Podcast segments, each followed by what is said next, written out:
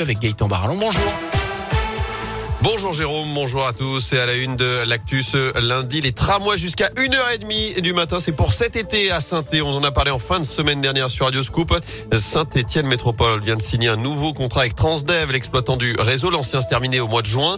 Et à partir du 1er juillet, donc, va y avoir quelques changements, notamment sur les horaires, puisque les trams s'arrêtaient jusqu'à présent à 23h30.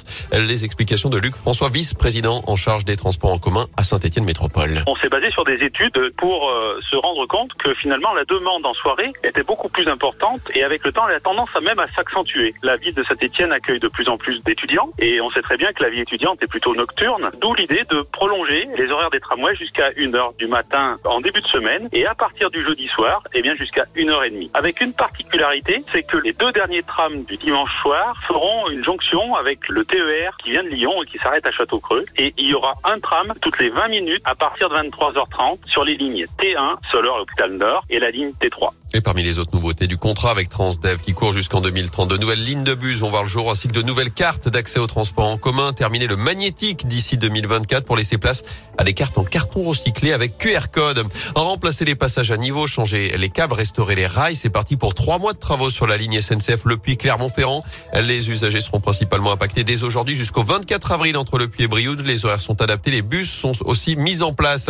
Enfin sur les routes, des travaux aussi sous le tunnel de Rive de Gier. La 47 sera fermée en direction de saint les quatre prochaines nuits, à chaque fois entre 20h30 et 5h entre les sorties de Rive de Gier et de Lorette.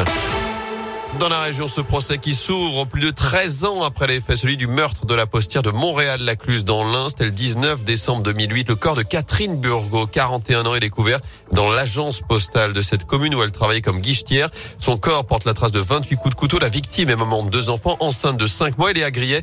L'enquête a été compliquée. Oui, les enquêteurs ont toujours pensé que le mobile était crapuleux. 2600 euros ont été volés. L'enquête s'oriente rapidement vers un marginal dont le nom est bien connu, Gérald Thomasin acteur qui a reçu un César en 1991 comme meilleur espoir pour son rôle dans Le Petit Criminel. Âgé d'une trentaine d'années, il habite en face de l'agence postale. Ancien toxicomane, son comportement après le meurtre intrigue. Il est vu un mois après les faits pleurant sur la tombe de la victime. Il aurait également confié des détails sur le meurtre à deux femmes présentes au cimetière. Meurtre qu'il aurait avoué un jour de juin 2013 lorsqu'il appelle son frère alors qu'il est très alcoolisé avant de se rétracter le lendemain.